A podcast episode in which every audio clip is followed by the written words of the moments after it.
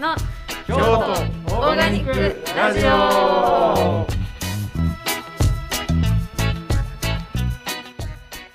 い、えー、と京都オーガニックラジオですね。えー、第何回やったかちょっと忘れたけど。十何回か十何回。えっと飛鳥有機農園という名前の八百屋さんの井原さんの会です。はいございます。京都市京区松尾橋東詰で、東詰で。松尾橋東詰のお店ができるまでをさっきも聞いてました。前回まで聞きました。うん、やっぱりなんかね面白かったですね。はい、20周年。20周年。去年でお店お店が20周年ですね、うんうんで、まあ、その移動販売というか二足のわらじでやりだして25周年ぐらい。25周年ですかうんうん。うんちょっとだからあれですよね。これまでの、えーっとオーガニックラジオに出てくださった方からするとちょっと先輩ってうんうん感じですね、ワンドロップで15年とかって言ってたっけ？そう、ですよね。それよりもさらに10年。遡ること。10年という。なんかワンドロップ和田君がそのガレージでやってた時も僕も何遍か行ったりして、あー。うん。あー。どんな感じで映ってたんですか？なんかおもろおもろいやつ来たわみたいな感じですか？そういや本当にね頑張ってやってましたよ当時から。うんで三重の方にはいはい。夜夜中にねんうんうん。集会行ったりして。集会行ってね往復3時間かけてね。ヘロヘロになってやってた はいこれ持つんかなこいつと思いながら。あーなるほどでも見てたけどでもすごい思いが彼は。ね、うん。今でもそうですけど、うんうんうん。あるんで。でそのワワンドロップさんの、あのー始める前にいたキッチンガーデンさんとかもご存知なんですか、うん。あのーキッチンガーデンさんの店の前にみ三山の八百屋さん八百屋っていう名前で、うん。うん。うん。あのー銀閣寺のところでお店がやってはったんですよ。うん。あそうなんですか？へへえその時からずっと知ってますよ。なるほどなるほど、ん。であの菜の花のうん。伊藤さんうん。とかもはもうは井原さんよりも前からもうずっと先輩ですね。ずっと先輩なんですね、うん。なんかそこってどういう接接点とかはあったんですか？いろいろ、うん。まああのまあ、僕も全然その野菜とかそういう自然食品店とかっていうの知らなかったし、うんうんまあいきなり現場監督から野菜売り出したんで、うんそういう調査は全くしてなかったんでそのはい。はい人脈とか全くなかったんですよ。うんでさっきあの前編でも言い言いましたその石塚さんっていう農家さんが、うんあのまあ、自分でそのもちろん宅配もされるんですけどあのまあ菜の花さんとかね、うん。ヘルプさんとか、うん。そういうお店にも卸しておられたんです。ああなるほど。で、まあ、そういうこう人脈をいろいろ紹介してもらって、はい。はい。でまあ菜の花の伊藤さんの方に、まあ、こんなやつおるんやけどいっぺんちょっといろいろ教えたってくれへんかって言って紹介してもらって、へうん。で、まあ、石菜の花の伊藤さんからはいろいろやり方とかうん。教えてもらいましたね。へえ、菜の花ってあい今も今は今はねあのまあ出町柳にありあのますよね。今いらっしゃるのはあのその、えーと東山にあるその八百館さんっていう八百屋さんがあるんですけどああいっぺんオーガニックアクションのね会議はいはい。に八百屋会議に来てくれ一回た来られたご夫婦がいらっしゃって、うんはい。あの方も何十何百年って続く八百屋さんのうん方なんですけど、うん。その方のお兄さんうん。が寺町の方に住んでらっしゃって、うん。その方にその伊藤さんがあの別の会社に行かれる時に、うん。そこのお店の権利をへえあげはったそうなんや。あへえだから伊藤さんは全く今はまあうん。ノータですけどね。ただまあ当時その伊藤さんが中心になってあのまあ京都に数軒八百屋があったんですけど、うん。まあ、今あんまり残ってるとこ少なくなってるんですけどね当時の八百屋っていうあ。あへえそうですか、うん。えそういうオーガニック系だけじゃなくて？まあ、自然オーガニック八百屋というより自然食品自然食品店か、うんですかね、うん。まあ、今今残ってるってエナジーママさんっていうところとか、はいああ聞いたことある、うん。まあ、あとはね伏見の人参クラブさんとか、うん。へえうん。あとはそうですね。そんなとこかな、あとはみんな辞めちゃったりなんやかんやで、うん。で、まあ、そういうこう八百屋仲間をその時、まあ、割とそのゆゆるいネットワークであの伊藤さんを中心になって、へえ、うん、あの割と交流があったんですうん。そうですか。じゃあ何何年ぐらいの話ですか？何年ぐらい僕が初めて時ぐらいからかな、ああ20年前うん、ぐらいでその時はその えーっとねえー南区の方にあのセンター館って館っていうのはあの和って書くあのあー王辺に玉木環って書くじゃないでしょ、はいうんうんうんうん。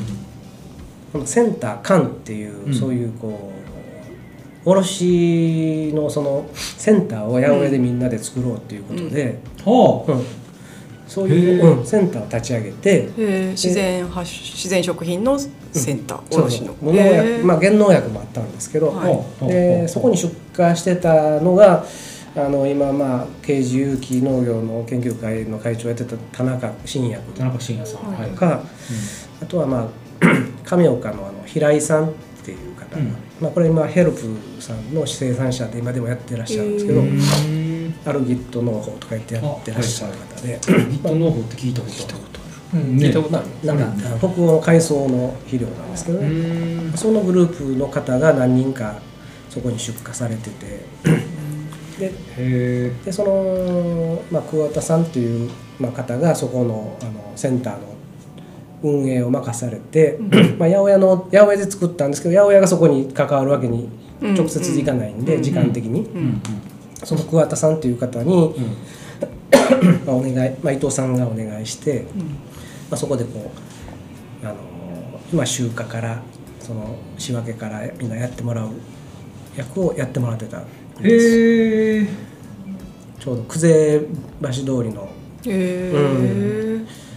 どこら辺かなあれは。あの1 号線に入るちょっと前ぐらいかな、それほなもう自然食品店がうん。仕入れをそうそうみんなで協力してやるみそうたいな。だからその月水金とそこに集荷したやつをま前の週に注文してそこに取りに行くと、うん。でまあ、今はまあ慶応屋は配達してもらうけど、うんうん当時はそこのセンター間に集荷したものその小田さんが持ってきた野菜をはい。集荷してきた荷物をそこへみんなが取りに行くと朝、いうシステムでやってたんへですよ。ーすごい。めっちゃやってること一緒ですよ、やってること一緒なんですよ。ま、全然知らなかった知らなかっ俺た。うん。はい。それ伊藤さんが一応き企画してやらはったんですか？うん。まあ最初はね。でだけどまあやっぱりそのやっぱり独立採算でやらんといかんので、うん。やっぱりその桑田さんにも一任してやりやるようになってね。うん。まあまあ言ったらまあその個人商店みたいな形で運営してもらってたわけなんですけど、うん。でまあそんな感じで5年ほどはやってたと思うんですけど、うんうんまあ、やっぱりだんだんそのみんなこう八百屋連中もほんまに最初はわーってやったけどなんかやっぱりこう勝手なもんで結局買ったり買わなかったりするんですよね、うんうんうん。自分の好意にしてる生産者のものを優先したりとか、そうですよね。まあしゃあないっちゃしゃあないんですけど、ですうん。でもやっぱりその運営がやっぱりみんなでやって立ち上げたんですけど、うやっぱりそっちの運営がやっぱりなかなか軌道に乗らずに、んなるほどなるほど。なるほど。まあ、結局5年ほどでその桑田さんがもうわしは辞めるうん。っていう一言で終わっちゃったんです、うん。なるほどなるほど。へえ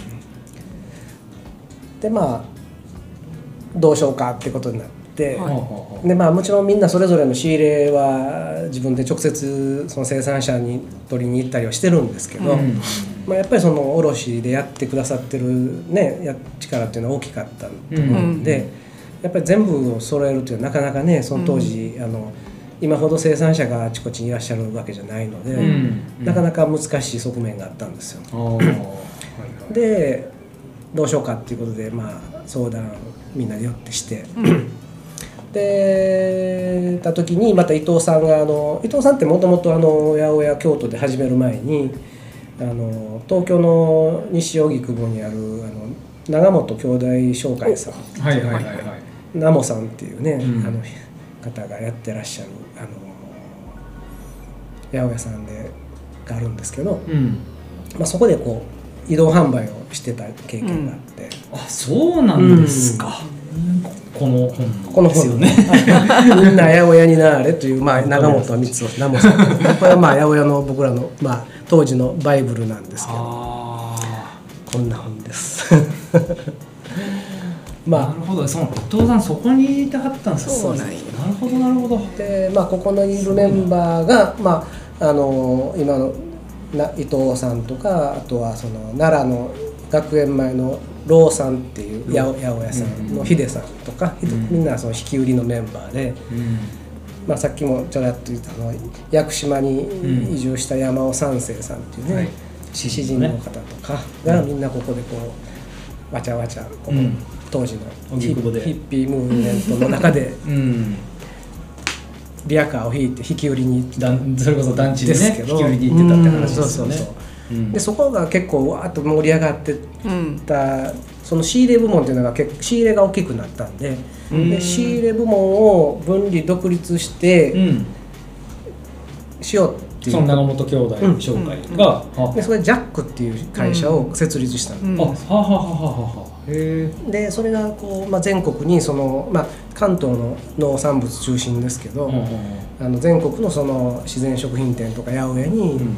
あの有機農産物とか、まあ、原農薬も含めて、そういう野菜を卸す事業を始めてたんですね。なるほどなるほど。で、まあ、伊藤さんがほなちょっと東京の業者やけど、うん。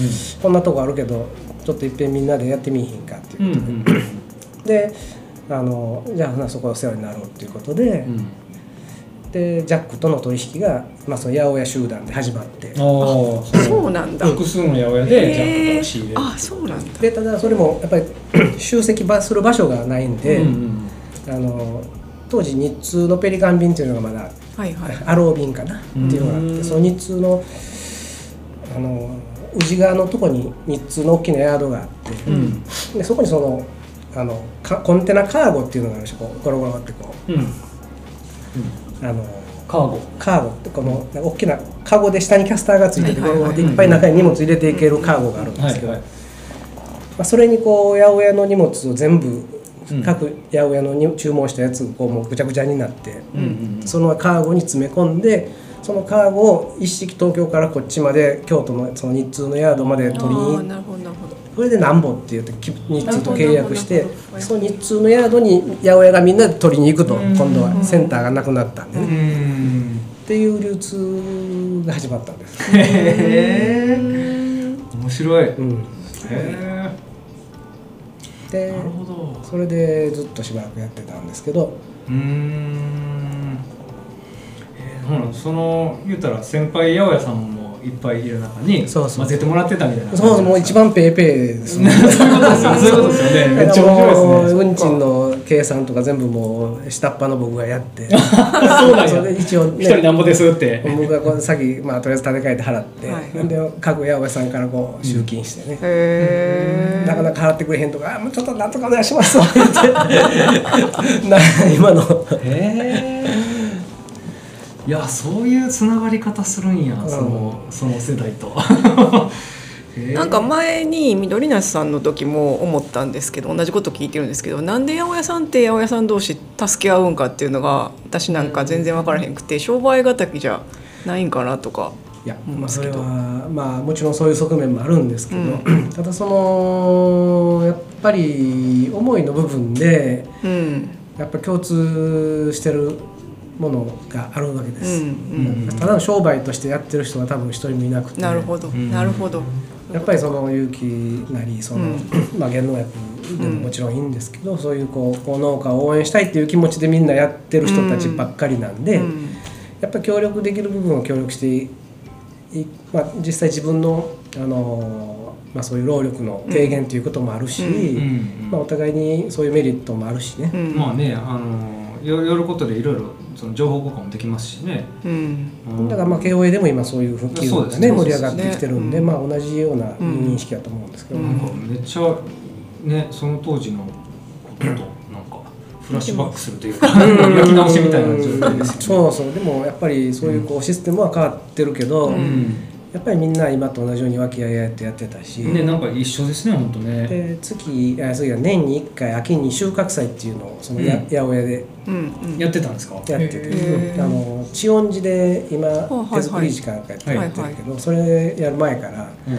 そのああそこ借りてねもう結構生産者とかあ八百えー屋みんなあ集まって、で当時はねそれとその八百屋のグループにその今京都有機の会っていうことでやってる、はいあの奥村武さん、はい南丹のねあ。はい。もう京都自給ネットワークっていうのをあの、うん NPO 法人では作っ作ってはったんですか、まあ、奥間さんと伊藤さんが中心になって作ってたんですけど、その活動と合流してそこの地音寺を借りてその収穫祭っていうのを年1回ずっとだいぶ、そううん、なんですね。56年やったんじゃないですか？ね時給ネットワーク。京都時給ネットワーク。時給時給自給率の自給自給率とかの時給ですよね、へ今地音寺で安全農産やってますよね。収穫祭みたいな。コロナでやってませんけど、えあそうかそうか。うん地音寺もスポットなんやな。うん、まあ結構ねああいうこう集まりやすいとこですね。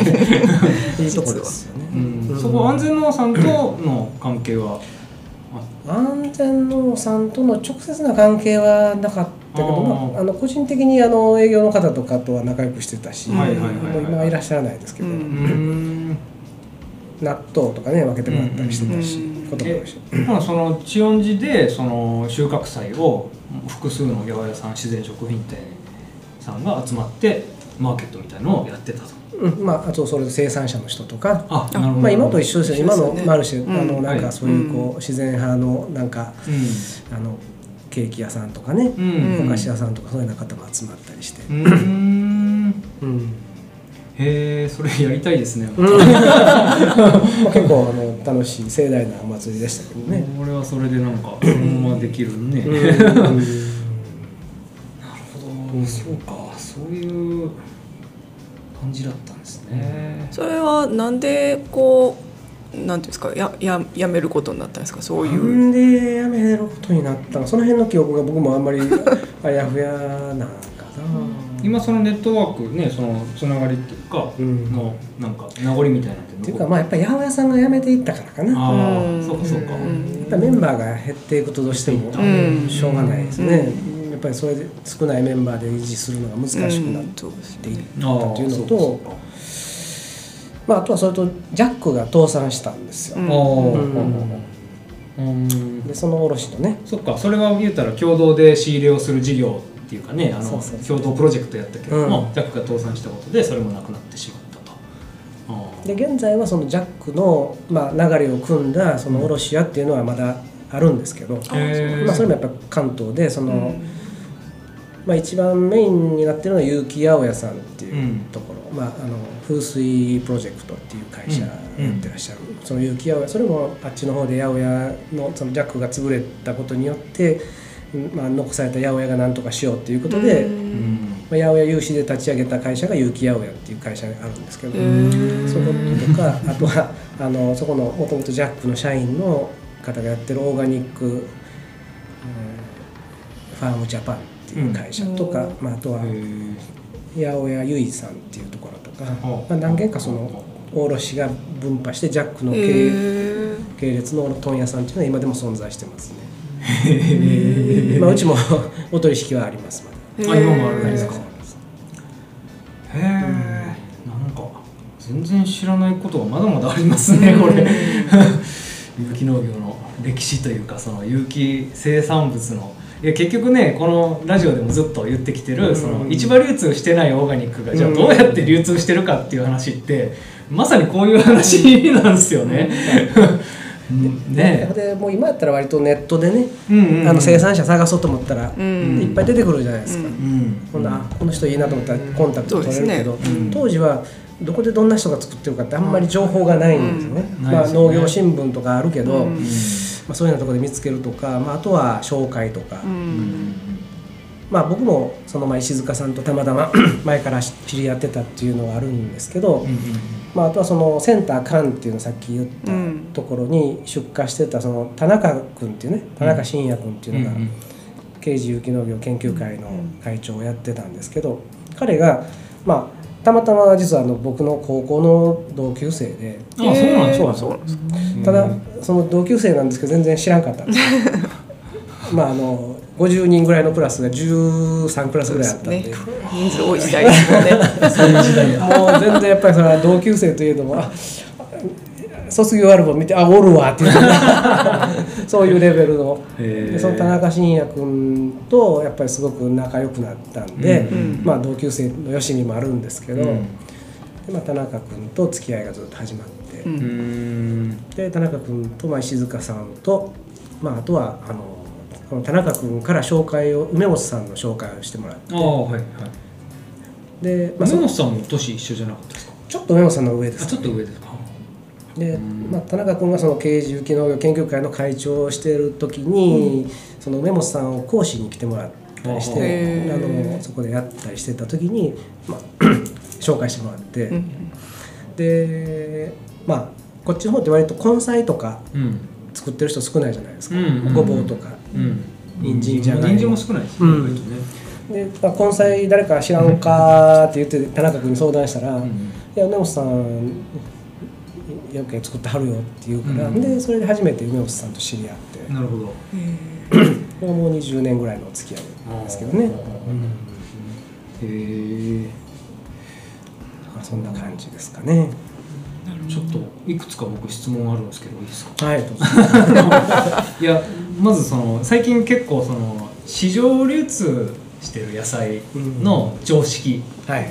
と言ったら規格が揃ってたりとか、うんあのまあ、量がちゃんと安定的に出てくるとかっていうのとあのオーガニックの野菜の、まあ、非常識っていうか常識っていうか言ったら規格もねあの、まあ、品質ってすごく上がってきてると思うんですよ、うん。今あのその昔に比べたうんそうら、ですね。虫食いが当たり前やった世代がうん。あったと僕は聞いてるんですけれども、うん。でも今はむしろもうすごくプロ意識が高いっていうか、まあ、技術もみんな上がってきてて、あのすごい綺麗な野菜出てくるんですけれども、とはいえ市場の野菜と比べるとやっぱり規格って全然農家によって違うじゃないですか。違いますね、そこの差が僕は最近すごくなんかあのなんていうの大きいなっていまだにやっぱいまだにそこの差は大きいんやなって思って、うん。でそれはなんでそうなってるかっていうとやっぱ市場は市場で独自のねは発展してきたわけで,、うん。でオーガニックの流通ってこう全く市場とは関係ないところで発展してきてるわけじゃないですか。だから向こうの常識は全くこっちに通じないっていううん。ところありません、ない？いやあるあるかな？ああるると思う。かなと思って。いや いやその話ともう一つ、井原さんの話聞いてて思ったのはやっぱ日本の有機農業って定型で広がったんやなというのはすごい思って、あー。その全量買い取りとかうん。直接取引やから、うんうんうん。有機の八百屋さんっていうのが今でこそ増えてはるけど昔はもっと少なかったんかという。そうですね。そうだえその話と流通の話一緒じゃないですか。八百屋がないから、うん。その流通がいらないっていう。会員そうそうそう。さんを増やしてその中でうん。こう、ね、直接渡すみたいなそうそうそう。提携っていう形でが広まってきたってことですよね。まあ、その本当にその提携のね果たす割合っていうのはすあの役割っていうのはすごく大きかったと思うし、うん。うんうんあの今でもそうだと思うんですけど、うん。ただその提携の弊害って言ってしまうとあれなんですけど、うんうんまあ、結局その全量買い取りがゆえに、うん。結局そのまあやっぱり農家サイドっていうのがやっぱりまあ努力をしてはるんやと思うんですけどやっぱりその技術的にその本当にね、うん。あの無の虫食いのない野菜虫食いがある野菜でも買い取ってもらえるわけじゃないですか。はいはいはいはいでそこで技術もちろん向上される方いらっしゃるとは思うんですけど、うんうんうんでもそこでそのまま出してしまってる生産者っていうのも実際い,い、うんうん。あのワンドロップの回で言ってたようなあれですよね。ですよね。うん。そういうようなこともあるし、うんうん。でやっぱりその全量買い取りっていうのはやっぱり運営側にするとすんごい負担が大きい、うん。はいはいはいはいはい。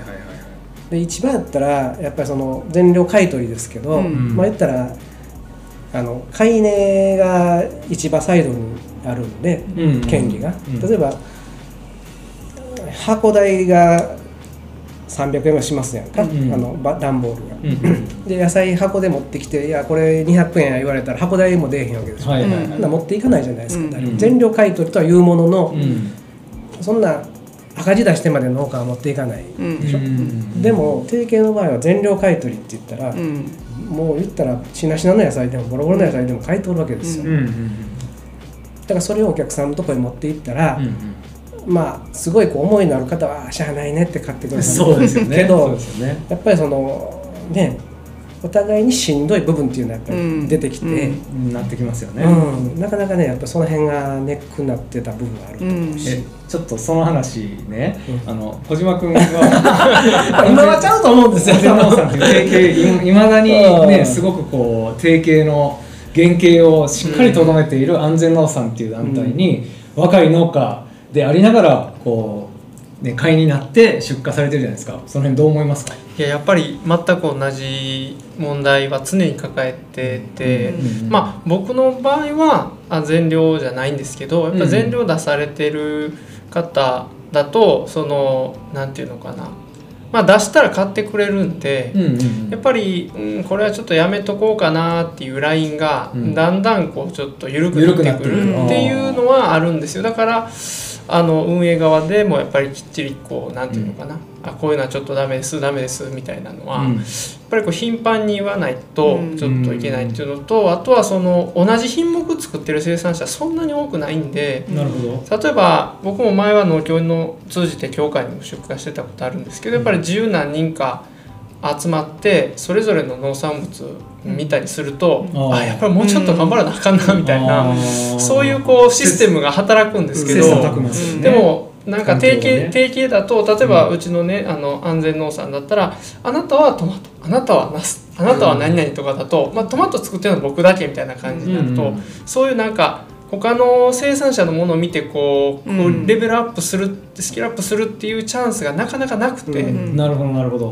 ででやっぱこうね有機栽培もまあまあ難しいんで。うんえーだんだんそういうふうに、うんえーなっていくっていうのはもうあの、まあ、し何もしなかったら自然の成り行きでそうなっていってしまうっていうのはあると思うんですよね。だからそこはやっぱり企業努力とかあとはその消費者側とやっぱ農家側の交流を密にするとか、うんうんうんなんかそういうふうな仕組みはないといけないなっていうのは今でもやっぱりそうですよね、でも消費者の意識っていうのはすごく高いですよね定型の。うんそうそうそうそうなんそうなんですよ。それはすごいな、いやでもねそれがしんどくてやめちゃう人が多いんですよ。うん。だからそこがそれはありますねそのなんかさっき言ってはったお互いしんどくなってくるっていう思いだけで買ってるとやっぱりあの増形敏子さんっていう有機農協の研究者のあの昔からやってらっしゃるすごい先生がいるんですけどその先生の本読んでたらあの特に元80年代とかってその家庭の主婦の人が一生懸命やってはった時代で、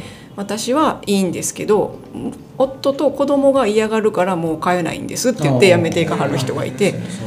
ちょっと定型の説明を一回。あはい手短に入れた方がいいかもしれない。ご存知ない人がリスナーの方多いんで。なるほど。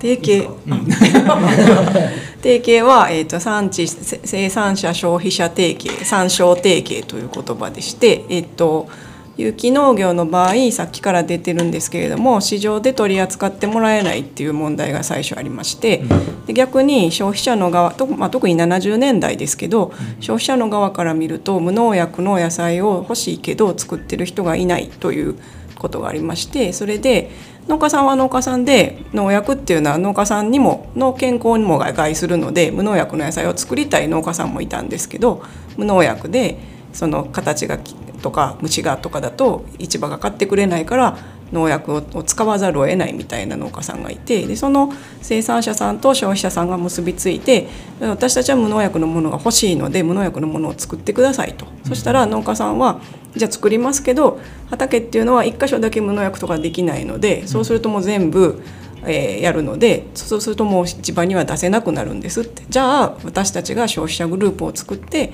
全部買いますみたいな感じで進んできたのが、まあ、生産者消費者提携っていう仕組みです。ね。はい。はい。ありがとうございます。で。それがまあ えっと60年代ですか？まあ、70年代ですよね。やっぱり有吉佐和子さんの、えー、と朝日新聞の連載の複合戦っていうのがやっぱりきっかけになった人が多くて。なるほどなるほど。ですよね、うん。いつも出てくるので。さあそれと、まあ、そういう定型の中でやっぱり問題点の一つとしては、うんうんやっぱりそのそういうシステムで運営されてるんで、うん。やっぱりその生産者が固定されてしまうっていうか、うん新たな新規の生産者が入れる隙がなくて、うん。高齢化が進むんですよね、うんで最初はまあ若いかったかもしれないけど20年30年提携続ける中で、うんうん。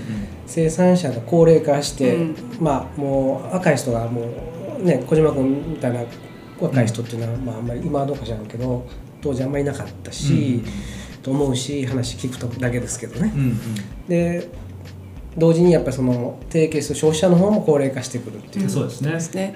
まあそういう分題があったような気がしますね。で。さっき小島さんがおっしゃってたそのトマトは小島さんでみたいなのもその消費者からすると消費者グループからすると買い切る責任があるので、うん。まあトマトばっかり消費者グループの会員数が何人って決まってるのにはけるトマトの量って見えてるから トマトの生産者はそんな何人も抱えられないっていう。だからあれはなんか。えー、と致しかよしなんですよね。そう別にわざとそうやってるわけじゃなくてやっぱり買い最もう何があった時最終全員で買い切るぞと思うと、ねそれはまあ生産者も増やせないですようん。ね。そうなんですよ。なんか僕ああの安全農産のはあの消費者会員の話でちょっと印象に残ってるのが、うんそのまあ供給って言うんですけど野菜を持ってくること、うん。でその供給で何がどれだけ入ってるかっていうのは基本的にわからないんですよね。うんうん、で、まあ、ある時水菜かななんか水菜か小松菜かがなんか取れすぎてコンテナいっぱいに小松菜を全ての家庭に配った。ことがあったみたいで。でも安全農産の場合はそもそも全身がね使い捨て時代を考える回ってもううん。ライフスタイルの方から入ってるんで。思想から入ってますよね。そうだからこれを買わないとやっぱり畑でフードロス起きちゃうし、せっかく生産者が作ったものを無駄にしちゃうっていうのは良くないからっつって、でそのそのそれ届いた主婦の人が周りのあのママ友に売って歩いたって言ってましたもんね、あ昔は。あすごいすごい。当時僕もあの八百屋始めた頃ね、うん。あの安全農産で取ってらっしゃるお客さんも何人かいはったんですけど、いうんうんや毎週あの鶴紫ばっかり来てそうそうそう困ってるねなんかあの飛鳥さんあの小松菜持ってへんかとか言って。それでちょっとまあいやそうなんですよね。多少ね。やっぱ80年代のその研究レポートとか見てるとやっぱり家族一家3人の上に白菜が2玉来てもうどうしようもないみたいな話とかが出てくるんですよね。それは今でも課題ですね。うん。でもどうしても。ね。でもまあシステム的にはね、うん。素晴らしいんで、まあ、そこシら辺はステムというか。考え方としてねやっぱり素晴らしいです規模よね感がもうちょっと大きくなればひょっとしたらか解消される部分もあるかもしれないけど。かもしれないけれどっていうところですよね。それはそれでいいんですけどね。だからうん。やっぱりしんどくならないようにはしたいなとは思うんですけどでね、まあ、それに対して、まあ、僕らが八百屋でその付きお付き合いしてた生産者の方っていうのは、うん。めっちゃ悪が強い人が多いんですよ。逆 にいやいやほんま。はい。まあ長まあ前は言いませんけど長澤さんとかね。言ってる言ってる言ってる。言ってるいやいやいやとにかくそのめちゃくちゃその代わりねめちゃくちゃ綺麗。うーん。うん。もうそれは中央市場に出してもはいはい。高値で売れるようあそれはあれですよね。えっと提携に出してない農家さんないやもう個人でわしはわしの我が道を行くってうんうんういうん。人がいっぱいいるんですよ、うんでいっぱいいるというか僕らはそういう人らから分けてもらうというか、はい。そんな力ないんで、文化八百屋としてそんな全量買い取りなんてとんでもないですよね、だからそういうもうすでに確立して自分は我が道を行ってらっしゃる農家さんから分けてください、ね。新規収納なんてまだそんないなかったし、う。ん。もうすでに確立してやってらっしゃる農家さんのとこ行って、うんうんうん。あの分けていただけませんかっていうことで、あのその長澤さんもさっきの米農家の近藤さんの紹介なんですけど。ああもうほんま人づて人づてで農家さんつながっていってるんですね。でもそういうこうすごいポリシーもあるし、うん。野菜にももう素晴らしいものを作っておられる、うん。もうそれ妥協がない野菜を作ってる農家さんっていうのが多かったですね。ああなるほどなんかそのずっとね、まあ、25年ですけどあの野菜農家さんもね、うん。新しい新規収納の人どんどん増えてくるうん。中で、全体的にやっぱオーガニックのクオリティって上がってます？っていう気がします？野菜野菜の品質ですか、うんうん。野菜の品質はもう間違いなく上がってます、上がってますよねうん。もうそんなかつてとは比べ物にならないですね、ああまあ、それは鮮度もそうだし、うんうんあのそれこそまああの煮姿も、ううんうんうん。うん。そうですよね。全然違いますね。やっぱ長澤さんってすごいお弟子さんとかも輩出されてるじゃないですか、うん。やっぱそういう方の影響はすごく大きいですかやっぱ？うんまあ長澤さんもまあ同志社の有機農業塾っていうのをねああそうなんですね。そうそうそうされてて。あされてたんですか？されてたっていうか、まあ、講師としてされてたんですけど、はい。じゃあ大原でやってたやつですよね。そうそうそうそうあそうなんですか？前回の大原の話で出はいてきたでしょ。あーそうそう出てきたっけ？高本さんが同志社同志社のコーラが来てって言ってたでしょ？あその話それそれ。佃農園さん一期生でまあ、一番弟子かな多分。え誰が長澤さんの一番弟子ってことですか？あの佃農園さん。佃農園さん。あなるほどなるほど。そうそうそう。大原にオーガニックコミュニティができた一つは、うん。えっと同志社のソーシャルイノベーションでしたっけ、うん。が大原で何かやりだしてへえで純ちゃんはなんかヘマしてハマされたかなんか やっぱり長澤さんの時長澤さんのとこ行ってたいやいや詳しいこと知らんけどねうん、いや、そのこと一個も触れへんから。僕も触れへんかったよね。一応でも確か、長澤さんのとこ行ってたんちゃうかなとか。まあでも頑張って彼は彼なりにいや、彼は彼なりのブランドがもしっかり立ち上がって。当時はまあまあね若気の至りもあったんでうーん。いやでもね、やっぱ。長澤さんのお弟子さんっていうかあの僕も何人か原田君とかもそうじゃないですか。ね話聞いてるとやっぱ月1回集まってね野菜の品評会やったりとか、へその弟子たちが集まあって長澤さんと一緒にそれぞれの野菜持ち寄ってやるみたいなんでもその長澤さんのねこうすごいのはねやっぱりその野菜の技術栽培の技術を教えるだけじゃなくて、うんうんまあ、販売先から全部もう食っていけるとこまで、あー。その畑の回し方とか、はいはい。まあ、計画その経営計画から全部そこまでね、教えていかれる、まあ、独り立ちで完全にできるようにしてください。すごいな。だからそこまで、うん、する人はまあまあないと思います、なかなかいないですね。うん。いや本当。研修生受け入れてね、うん。やってらっしゃる農家さんってもあるけど。いますけどね。浅田さんって僕まだお会いしたことない。かなりストイックなやり方されてましたけどねこんなラジオ出てくれませんよね。下下準備を下準備して 根回しして。えでも有機の生産者さんもねやっぱりいろんな思いでやってはる人が多いので別にみんながみんな、なんやろうな定型的なものと親和性が高いわけじゃないっていうことですよね、自分で売るのをやりやりたいっていう人もいはるしまあ自分で売らざるを得なかったですね。あーなるほど。そういうこう昔は。うん。出荷先が限られてたし、うん。ー、うんうん。そうかそうか。そうですよね。今今でも限られてますけどね。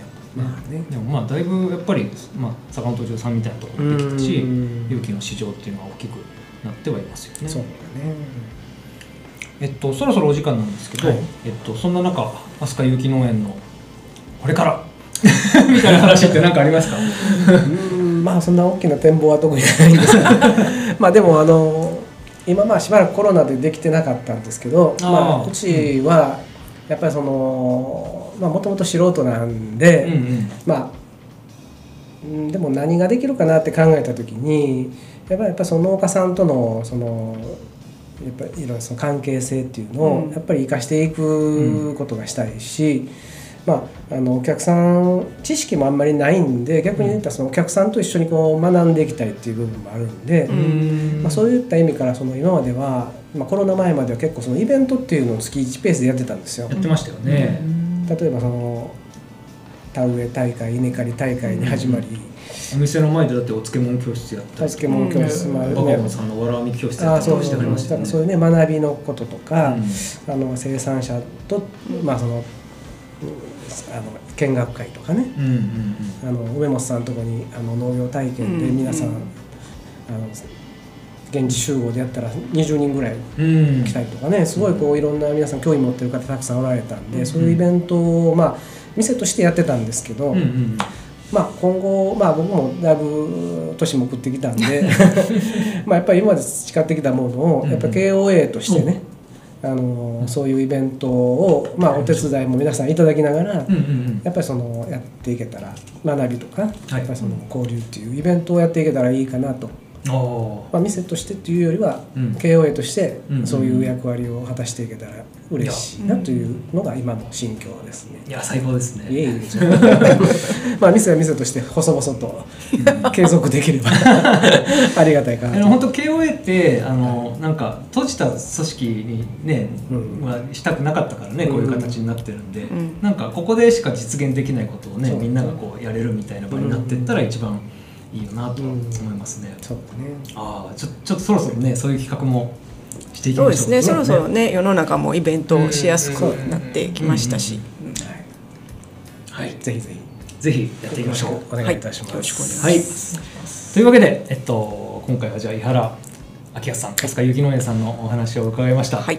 はい、ありがとうございました。りがとうございました。ありがとうございます。ありがとうございました